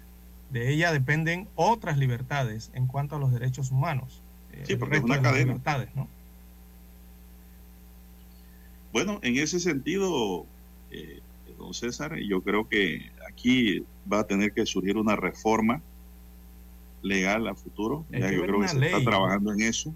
Una ley protectora de la actividad de. Con el fin de que, bueno, nadie está exonerando un medio de comunicación, don César. Yo no quiero que se interprete tampoco, porque aquí queremos exonerar a un medio de comunicación de su responsabilidad social, de su responsabilidad para con los demás en cuanto a lo que corresponde, ¿no? Eh, en cuanto a lo que corresponde a lo que es su función informar, pero con responsabilidad. Es decir, existe un bien jurídico protegido que es eh, precisamente el honor de la persona. Si la persona es honorable y lo calumnian y lo injurian, entonces esa persona debe actuar de manera inmediata, pero yo diría que con una reforma que permita que exista una condena en firme y debidamente ejecutoriada contra el medio de comunicación para proceder a establecer las reclamaciones civiles inmediatas y conexas a esa pretensión. Propiamente. Porque de lo contrario se puede estimar que es un medio de silenciamiento del medio. Es un eh, podría ser, no tiene una sentencia que está dando la razón de que usted ha sido vilipendiado en su honor. Es un bien jurídico protegido que protege la Constitución y la ley y los derechos humanos también. Pero aquí, aquí está esto, está, aquí están poniendo la, los bueyes detrás de la carreta para el caso de los medios de comunicación, don César. Es que muchas Una actividad demandas... cualquier actividad comercial. Sí, eh, a nivel del mundo, don Juan de Dios, en, puntos o latitudes donde hay muchas problemáticas, eh, sobre todo que tienen que ver eh, con guerras contra el narcotráfico y otro tipo de situaciones. Eh, se han dado muchas estas situaciones de, que presentan demandas judiciales contra los medios o los periodistas. y en otras latitudes esto incluso ha sido utilizado como esquema de intimidación como un esquema de censura periodística en el combate eh, contra flagelos, contra delitos eh, y contra la corrupción también, don Juan de Dios. Entonces, eh, se han utilizado demandas para atentar contra la libertad de expresión de, algunos medios y periodistas. Y, y, aunque cuando uno ve la historia y el desarrollo de todo ello, a la larga, aunque a la larga no se vean señalados como culpables, como usted bien explica, si sufren entonces el desgaste de energía, ¿no? el desgaste de recursos eh, por afrontar esas disputas, e-, en estas situaciones. Eh, es básicamente lo que ocurre y, que no sé, don Juan de Dios, si aquí en Panamá eh, ya se está comenzando a tratar de aplicar esos, esquemas que se utilizan en otros Vamos a lo pragmático y al orden jurídico legal con su debida explicación. ¿Cuál es el objetivo de un secuestro civil? Es garantizar el resultado. Deme un minuto, Dani, por favor. Es garantizar el resultado de un proceso. ¿Y qué?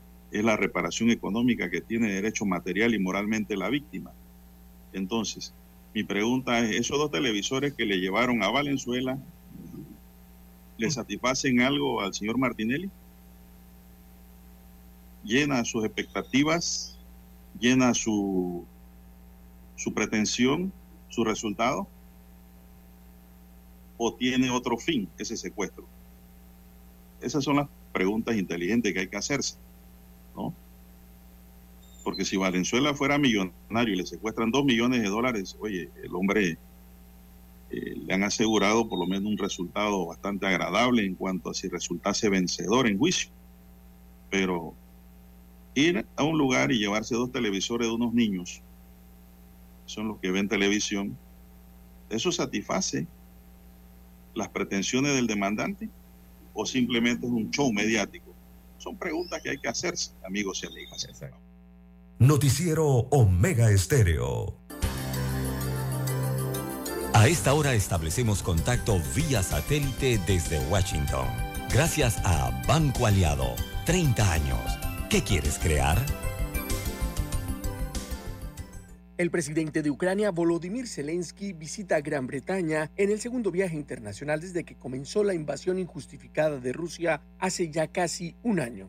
Y la agenda del mandatario incluyó reuniones con el primer ministro Rishi Sunak, el rey Carlos III y una comparecencia ante los legisladores británicos en el Westminster Hall de Londres. El mandatario ucraniano agradeció a Gran Bretaña el apoyo prestado durante el conflicto con Rusia y exhortó a los legisladores a apoyar su causa con modernos aviones de combate a los que denominó alas para la libertad. Y agregó textualmente, y citamos, Ucrania hará todo lo posible e imposible para que el mundo nos proporcione aviones modernos para empoderar y proteger a los pilotos que nos protegerán. En un emotivo discurso que fue ovacionado por los asistentes, Volodymyr Zelensky dijo, el mundo necesita del liderazgo de Gran Bretaña, así como se necesita de la valentía ucraniana, dijo.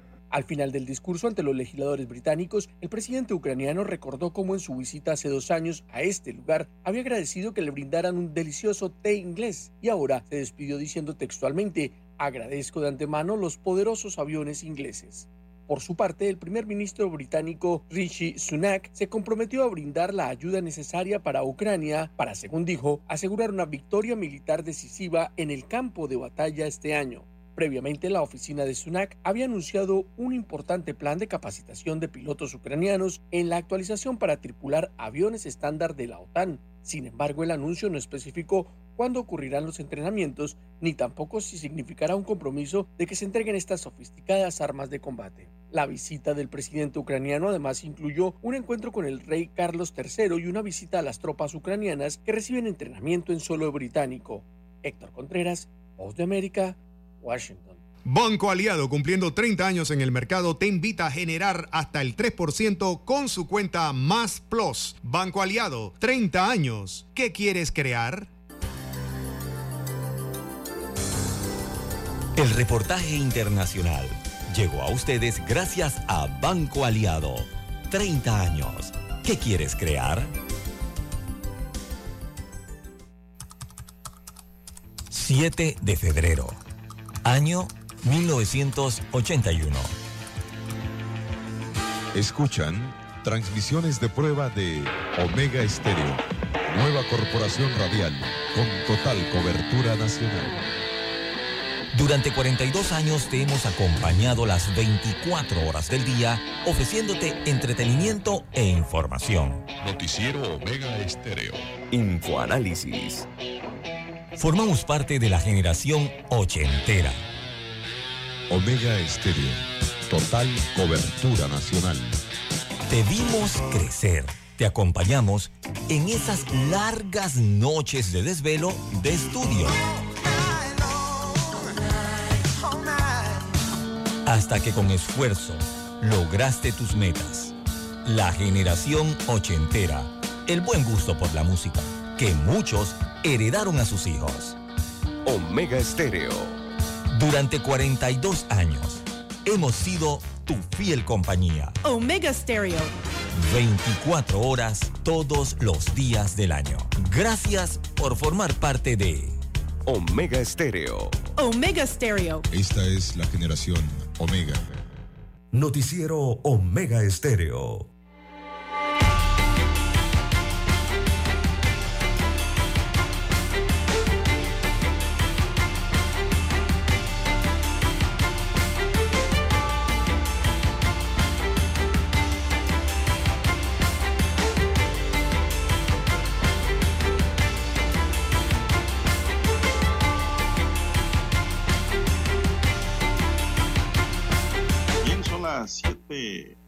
7.23 minutos, dice el reloj, 7.23 minutos. Don César, estamos en Omega Estéreo, cadena nacional, y su noticiero, el primero con las últimas, un noticiero diferente para gente pensante. Bueno, ¿qué más tenemos en la agenda, don César? Bueno, viene una especie de alivio eh, y, bueno, que habría que señalar quizás para el Estado, ¿no? Eh, en cuanto a los precios de los combustibles eh, y los precios de paridad, don Juan de Dios, los costos de los combustibles bajarán desde el próximo viernes. Así que informa la Secretaría Nacional de Energía que los nuevos precios máximos de venta estarán vigentes para los próximos 15 días, según la resolución eh, detalla esta publicación. Eh, para las provincias de Panamá y Colón, la gasolina de 95 octanos, veamos aquí la tabla, tendrá un precio de un balboa con 5 centésimos, casi 6 centésimos el litro. Es decir, que el galón valdrá 4 eh, balboas eh, en las estaciones de combustible. Esto significa que el Estado le tocará subsidiar 76 centésimos por galón de esta gasolina de 95 octamos, octanos perdón, eh, que sea consumido por los usuarios. Así que la baja realmente aquí la va a disfrutar es el, Estado, ¿no? las arcas del Estado. Por su parte, la gasolina de 91 octanos tendrá un costo por litro de 99 centésimos, lo que multiplicado por lo que equivale a un galón de combustible, eh, se traduce en tres balboas eh, con 76 centésimos. El galón estará costando la de 91 octanos. Eh, si se le resta ahí el monto de los 3.25, que es el subsidio acordado, le corresponde pagar al Estado entonces a las concesionarias la diferencia de 52 centavos, centésimos, perdón. Así que es otro alivio, pero para lo que desembolsa el Estado. para completar, ¿no? Lo que es el valor del galón de combustible. En cuanto al litro del diésel, veamos la tabla, el, diésel libre de azufre ha sido fijado en un balboa con dos centésimos. Es decir, que el galón costará, de diésel costará tres balboas con 86 centésimos, traduce en un desembolso por parte del Estado Central o el gobierno de 62 centésimos por galón consumido. Así que serán unas disminuciones algo leves, don Juan de Dios, en el precio de los combustibles a partir de este viernes. Aunque recordemos que como la gasolina está subsidiada eh, a un precio máximo de 3 balboas con 25 centésimos para los consumidores, eh, no los va a afectar, ¿no? Aquí afecta es el, monto que paga adicional o que subsidia el Estado central. Eh, habrá un alivio allí en las finanzas, un leve alivio, por lo menos para esos 14 días. Bueno, Don César, se nos acabó el tiempo. Iba a tocar el tema de que los asaltantes de Campana fueron condenados mediante un acuerdo de pena por ese atraco. No se llevaron nada, solo se llevaron el susto y una pena de prisión de 80 meses de cárcel, don César, un acuerdo de pena. Wow. Así que bueno, el delito no paga, así que hay que cuidarse, amigos y amigas, y no cometer delito. Daniel Arauz nos acompañó en el tablero de controles. En la mesa informativa les acompañamos. César Lara. Y Juan de Dios Hernández Sanur, gracias señoras y señores por su atención. Sigan escuchándome, Estéreo, porque ya viene el equipo de InfoAnálisis. Hasta